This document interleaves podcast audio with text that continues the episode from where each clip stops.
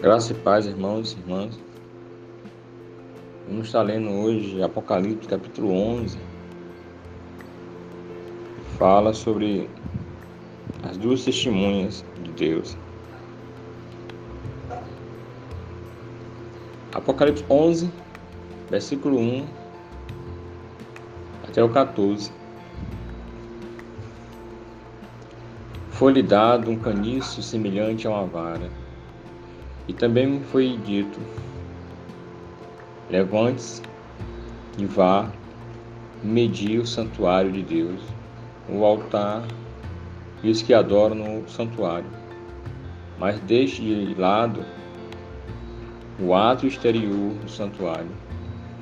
Não meça, porque este ato foi dado aos gentios, que por quarenta e dois meses pisarão a cidade santa. Darei autoridade às minhas testemunhas para que profetizem durante mil duzentos e sessenta dias, vestidas de pano de saco.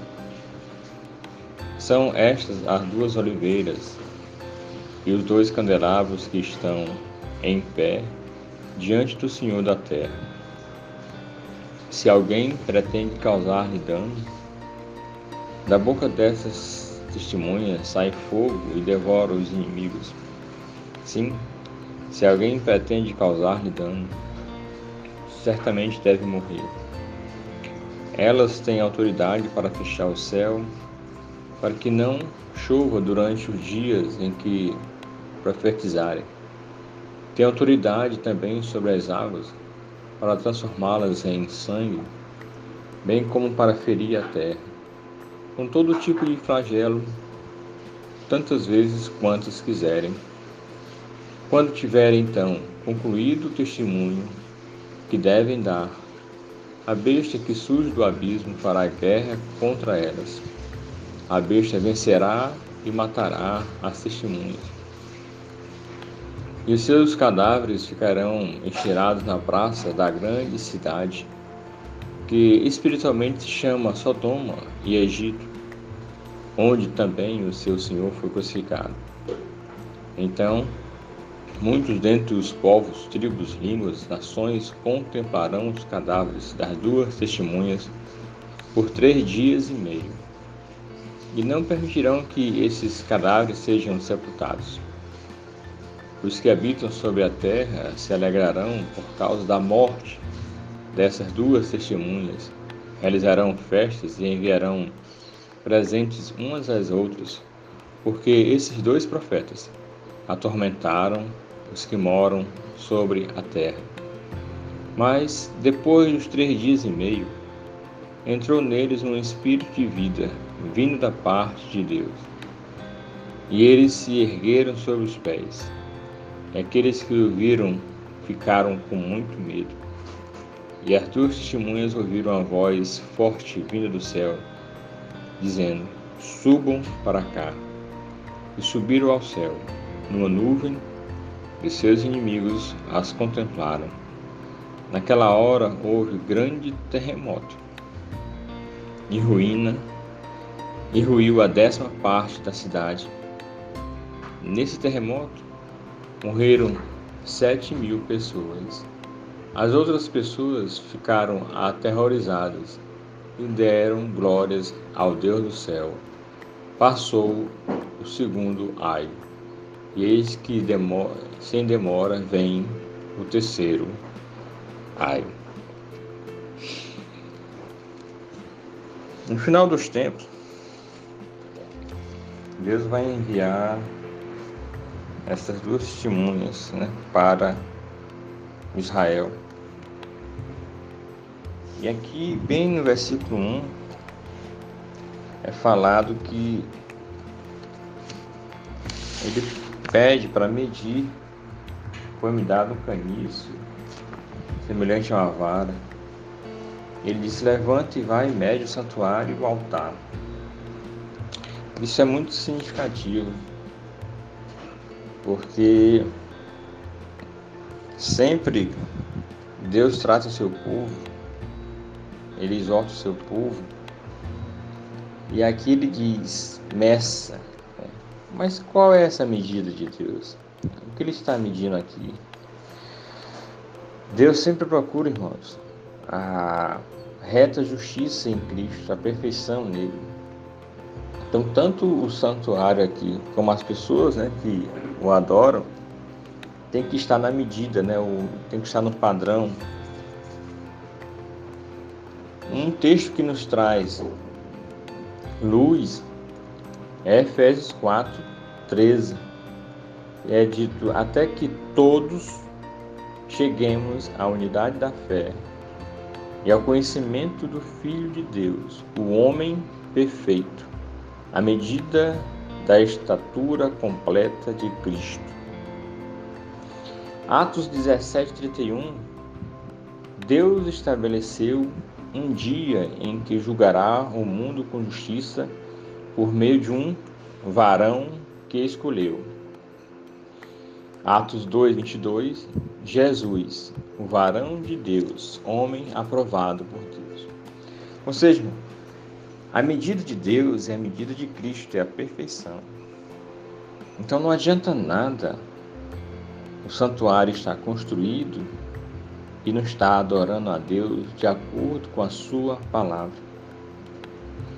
Não adianta nada os adoradores estarem ali dentro do santuário e não estiverem com as suas vidas pautadas no ensinamento de Cristo. Deus ele procura a perfeição, a correção em Cristo. É o que fala aqui em Efésios 4:13. A medida da estatura completa de Cristo. Perdoar como ele perdoou, amar como ele amou, adorar como ele adorou, orar como ele orou. O nosso referencial é Cristo. Se o santuário ou o templo está construído, mas dentro dele não se segue a correção, a disciplina, o ensinamento de Cristo de acordo com a palavra, então há uma falha, há um erro e há pecado. E é por isso que ele diz: meça né, o santuário, o altar. Deus ele percebe o nível da nossa adoração. Em que ponto estamos? Em que medida estamos? Isso é muito significativo. E aí ele continua dizendo: o átrio exterior do santuário não meças. É realmente o santuário e os adoradores pertencem a Deus. Amém. A parte também exterior também pertence a Deus. Mas ele diz: não meça essa parte de fora, porque eram dado aos gentios, e esses gentios não estavam nem aí para adorar a Deus, porque ele diz que eles iam pisar a cidade santa. Então, Deus ia tratar com eles mais lá na frente. Por enquanto, Deus trataria primeiramente com seu povo. Quando Cristo veio à terra, a palavra de Deus, a palavra de conhecimento foi dada primeiramente ao povo judeu. Cristo veio para os seus, para os ensinar, os exortar e mostrar o bom caminho. Cristo não foi diretamente ou primeiramente aos gentios, foi ao seu povo. Quando Cristo vai falar com João em Patmos, ele fala a João que escreva as cartas para as igrejas dele, da Ásia. Claro que depois a revelação seria dada e aberta ao mundo, mas nota que Deus primeiramente vem para o seu povo, para os seus. Porque a intenção de Deus é restaurar os seus e assim depois restaurar os outros. Essa é a ordem. Então Cristo vem à terra, fala para os judeus e espera que eles se arrependam. Como eles não se arrependeram e não quiseram seguir a Cristo, Paulo volta-se para os gentios e começa a pregar para os gentios. Então aqui é do mesmo jeito, ou seja, a ação de Deus é sempre primeiramente para o seu povo. Depois ele vai tratar com o mundo. E se seu povo está errado, está em transgressão, imagine o mundo. Se o povo que conhece a Deus está agindo de maneira errada, Você imagina aqueles que nem conhecem. Então ele começa medindo o, o altar dele, né? Eles é, levanta-se e vai medir o santuário e o altar e os que o adoram no santuário. O pátio exterior fica, fica para depois. E ele diz que é, foi dado, né? Esse ato foi dado aos gentios por 42 meses, ou seja, três anos e meio. É a época do anticristo. Deus vai permitir que o anticristo faça uma aliança com seu povo, que é no momento é, é um povo que está afastado, é um povo que está dando crédito às mentiras, por isso que ele pede para medir, medir o santuário e o altar, porque Deus vê que eles não estão no prumo, não estão na medida, e estão se voltando para quem? Para o anticristo. O templo que está sendo construído em Jerusalém, a, o material já foi separado, falta só o lugar, eles estão negociando esse lugar. Eles aguardam o Messias. Só que quem vai surgir agora não é Jesus, é o anticristo. É por isso que o, o, o pátio exterior, Deus dá a eles, é permitido por esse tempo. O anticristo vai fazer uma aliança com Israel por sete anos. Na metade, né, é a profecia de Daniel. Os três anos e meio, o mundo todo, olhe bem isso, o mundo todo vai ter prosperidade, vai ter fartura. Vai ser três anos que as pessoas vão ficar assim maravilhadas, porque não vai ter inflação, não vai ter violência, é uma falsa paz. Só que quando chegar no meio da cidade, os três anos e meio, né, na metade, quando completar três anos e meio, o anticristo se revela quem ele realmente é e vai tentar destruir Israel e, por consequente, todos aqueles que também gostam de Israel né, vão sofrer. Aquelas pessoas que têm alguma é, piedade ou senso em Deus vão sofrer também. E ele diz: são estas as duas oliveiras e os dois candelabros que estão em pé diante do Senhor da terra. Muitos se falam dessas testemunhas. Né? É, alguns dizem que vai ser Moisés, outros Enoque, outros ali, pela forma como o texto diz aqui, que se alguém quiser causar dano a elas, elas têm autoridade para fechar o céu. Quem tinha essa autoridade de fechar o céu era Elias, né? que na época de Acabe orou e o céu fechou-se não choveu. E para que não chova. Tem autoridade também para que as águas sejam transformadas em sangue. Quem transformou água em sangue foi Moisés. Então, pelas essas sinalizações, alguns pensadores imaginam que seja Elias e Moisés, porque foram os que não morreram, não passaram pela morte, né? Bem como para ferir a terra com todo tipo de flagelos, tantas vezes quiser. Quem fez isso também no Egito foi Moisés. Então, aqui não é dado o nome dessas testemunhas, né? mas é uma suposição, né? As sinalizações é para Elias e para Moisés. Não tem um nome aqui em Apocalipse, é só uma suposição de quem é, ainda estuda, pesquisa, né? Então, se a Bíblia não dá nomes, então a gente também não pode dizer, afirmar com certeza que serão eles. Aí diz: quando tiverem então concluídos o testemunho que deve dar, a besta que surge do abismo fará guerra contra elas. E a besta vencerá e matará as testemunhas. Aí você diz assim, mas aqui foi dito que quem causar dano a elas seriam mortos. Enquanto elas estivessem no testemunho, Deus não vai permitir nenhum dano a elas. Enquanto o servo de Deus está em sua missão, Deus o guarda em toda a sua missão. Aí, no final né, do testemunho, Deus permite que a besta vença. Para as pessoas ficarem assim perplexas. Mas pode Deus permitir uma coisa dessa? Mas lá na frente o, o bem vai vencer o mal. E é dito que assim, as, a, muitas vezes as pessoas não entendem né, a ação de Deus. E outra coisa que chama atenção é que é falado aqui que elas iam dar um testemunho e estariam vestidas de pano de saco. Porque o testemunho delas que é o testemunho delas? É a palavra pregada de Deus de exortação e advertência. Pano de saco na Bíblia sempre é, é, nos remete a arrependimento. Arrependimento. A um coração quebrantado. São, o ministério delas é um ministério voltado para o arrependimento. Né? Ao mesmo ministério de João Batista, arrependei-vos e convertei-vos. Por isso que elas estão aqui de pano de saco. Aí é falar da besta vencerá. A força brutal né, parece triunfar. E isso gera talvez perplexidade em algumas pessoas. Mas no final a verdade e a justiça que vencerá. E na realidade essa testemunha não morre, né? O que morre ali é a carne delas. Elas voltam para Deus. Então no mundo cria essa perplexidade. Né?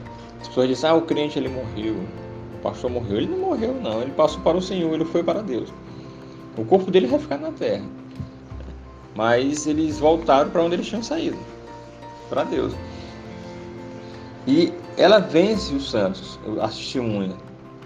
Porque Deus tem tá trabalhando justamente isso. Outra, outra sinalização vai acontecer. Os seus cadáveres ficarão retira, é, é, estirados na praça, na grande cidade espiritualmente se chama Sodoma e Egito. Nós chamamos hoje de Jerusalém. Mas veja como Deus chama a cidade. Esse chamamento de Deus aqui é um chamamento espiritual. Quando nós olhamos para a cidade, a gente vê Jerusalém. Beleza, né? Cidade turística, cidade religiosa. É a nossa visão material. Quando Deus olha, ele vê a Sodoma, uma cidade imoral, uma cidade perversa, uma cidade afastada. E ele vê Egito, uma cidade mundana, uma cidade opressora, uma cidade idólatra. Essa é a situação de Israel hoje e de muitas cidades no mundo. A gente pode dizer assim, ah, a cidade de Fortaleza é belíssima e chamar ela pelo nome de Fortaleza. Mas no mundo espiritual, Fortaleza tem outro nome. É uma cidade cheia de violência, cheia de prostituição, cheia de corrupção.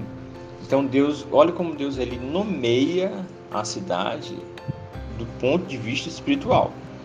Ele diz, se chama, a cidade se chama Sodoma e Egito. Como eu sei que é, é Jerusalém, é Jerusalém que ele está falando aqui? onde também o Senhor foi crucificado. Então, esse nome que ele está dando aqui é para Jerusalém. Então, muitos dentre os povos, tribos, línguas, nações contemplarão as duas testemunhas por três dias e meio. Como é que o mundo todo vai contemplar naquela pequena cidade essas duas testemunhas? Por causa da televisão, por causa da internet. Olha como Deus é interessante. Ele já falava disso né, de maneira assim oculta. Todos os povos iam ver essa, essas pessoas por três dias. Como é que você vai viajar? O mundo todo vai viajar para Jerusalém? Não cabe ali dentro, não. Mas a transmissão, né, a veiculação, e é tanto que ele está aqui. E não permitirão que seus cadáveres sejam sepultados, porque tem que haver a transmissão, né, tem que haver a a, a, a, internet tem que estar lá, então eles têm que segurar o sepultamento para que todos vejam. É por isso que eles não, não vão permitir que sejam sepultados, porque vai ser uma atração mundial essas duas testemunhas. Ora, se for Moisés e se for Elias, é uma coisa assim assustadora, né? Uma coisa que eles vão querer até embalsamar. Os que habitam sobre a terra, olha só, se alegrarão por causa da morte das duas testemunhas realizarão festas e enviarão presentes uns aos outros, porque esses dois profetas atormentavam a vida das pessoas na terra. Como é que se atormenta um pecador? Usando a palavra. Quando a palavra fere, quando a palavra confronta, quando a palavra mostra o erro e o pecador é confrontado, ele não gosta disso. Então, eram, foram três anos e meio de dura pregação em cima desse povo, chamado Sodoma e Egito. Veja aí a pancada. Veja como Elias pregava. Veja como João Batista pregava. João Batista foi chamado de o atormentador, o perturbador de Israel. Mas o que é que ele fazia? Ele pregava a palavra. Ele não dava palavra doce. Ele olhava para o rei e falava duramente para o rei. Então, quando elas, essas, essas testemunhas morrerem, a alegria vai ser grande. Vai haver festa, vão enviar presente. Olha só a, a situação do mundo como vai estar totalmente endemoniado. Mas depois dos três dias e meio, Deus acaba, Deus acaba a festa deles. Vem, vem o Espírito de Deus, entra nessas e elas ressuscitam de novo, para espanto de todos que estão ali. E a voz diz para elas: subam para cá, venham para o céu. O lugar de vocês é aqui. Ou seja, o mundo só pode tocar na nossa carne, mas o espírito pertence a Deus. As enfermidades só podem tocar na nossa carne. O espírito está restaurado, pertence a Deus, é intocável. Ele é imortal e eterno agora nas mãos de Deus, na mão de Cristo. E subiram ao céu numa nuvem, ou seja, de forma gloriosa e os seus inimigos as contemplaram. Naquela hora, aí sim, naquela hora que elas estavam subindo, houve um grande terremoto. E aí agora veio a ruína sobre os maus, sobre aqueles que estavam festejando. Houve um grande terremoto e morreram sete mil pessoas de uma pancada. As outras pessoas que não morreram ficaram aterrorizadas e deram glórias a Deus. Ou seja, glorificar a Deus no medo, né? Achando que isso ia ter alguma vantagem. Isso passou o segundo ai, e eis que sem demora vem o terceiro ai. Então, graça e paz, irmão. Guarde essa palavra. Deus no comando, no controle de tudo. As testemunhas vêm e falam, mais uma vez Deus abrindo novamente né, um canal de comunicação, de misericórdia, mas infelizmente o mundo é obstinado e caminha para a destruição. Porque a salvação, o caminho, é somente a pessoa de Cristo. Graça e paz, irmão.